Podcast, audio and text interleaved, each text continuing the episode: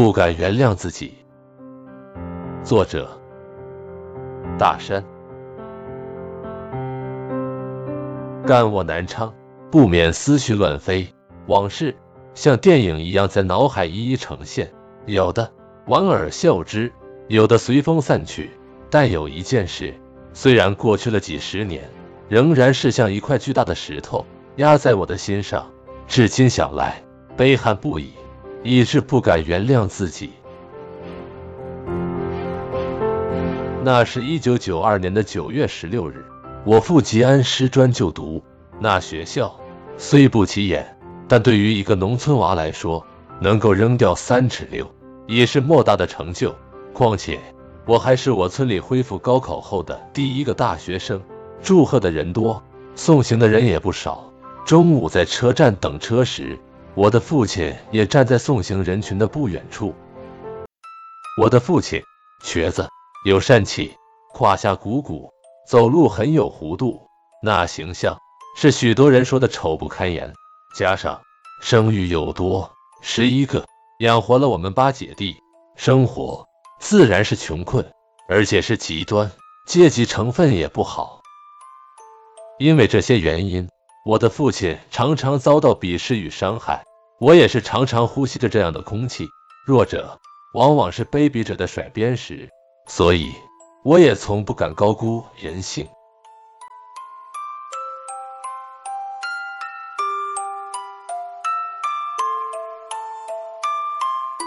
他四岁摔断了腿。成了瘸子，成年后从我村口的桥上摔下，瘸上加瘸。他于是学了一门手艺，裁缝。由于手艺好，走村串户到邻县，以茶陵居多。徒弟带了一茬又一茬，有出名的，也有出不了师的。他带的表侄就是后者。有一次去茶陵，走山路，山高坡陡，在路上。那徒弟问我父亲：“师傅，你到底祷告不祷告？”我父亲说：“你学手艺，我不会有保留，关键在于你自己的领悟。”徒弟怪师傅不是倾心施教，把缝纫机扔到了山坡下。在那以阶级斗争为纲的年代里，亲戚也向我父亲下毒手，被戴过帽子，被踩过棍子。黑暗岁月更是有不可言喻的黑暗事。可是面对所遭遇的一切，我的父亲他都隐忍不发，至死都不曾怨恨过任何一个人。在我的印象里，他从来不打骂我们，即使是我们做错了事，他也是笑呵呵的教育。他常用的方法就是讲故事。有个财主为富还不仁，心眼极坏。大年三十晚上，把一只死麂子放在一穷人家大门口。农村认为死麂子是好晦气的，遇到了不死也要脱层皮。正月初一早上，穷人一开门见到死麂子，哪知他是机灵之人，非但没有生气，反而非常高兴，大声喊道：“椅子，椅子，穷就到此止，富就从此起。”这日子也真的从此越过越红火，那财主是看在眼里恨在心里。年底妙计横生，大年三十晚上自个放个死几子在大门外，第二天一大早，也学那人高兴的喊起来：“麂子，麂子，富就从此止，穷就从此起。”哈哈，从此之后，那财主不再是财主。日子像下山的夕阳，越过越暗。算计别人，最终还是算计了自己。宽厚仁慈是我父亲的主色调，我和他相伴时间最长，也就受贿最多。如今的我，许多地方有我父亲的影子。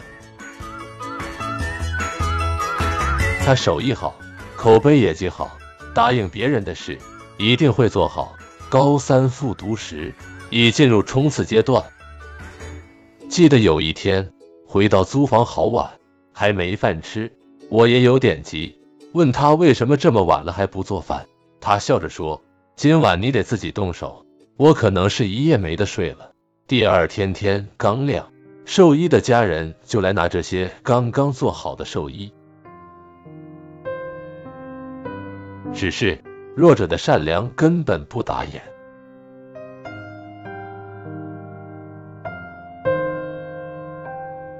从初一到高三复读的年月里，我一直是和父亲相处在一起。他有慈父的爱，我对他也是敬爱有加。每次回奥里老家那个长坡，我都是用自行车推着他上去，不曾让他下过车。可偏偏这一次，我的表现竟然是这么冷漠，这么令人痛恨。他这么远，这么辛苦的摆过来为我送行，可我竟然是不知道为什么还会有点不高兴，也不知道为什么不愿意和他道个别。哪里知道这次分别竟然是永不相见。初到大学，在我遭遇重大变故的时候，父亲黯然离世，无人知晓他是何时何因去世。他的离世，也没有一个家人告诉我。你们想想，这是不是莫大的悲痛和遗憾？对于那一次的冷漠，我终身不敢原谅自己。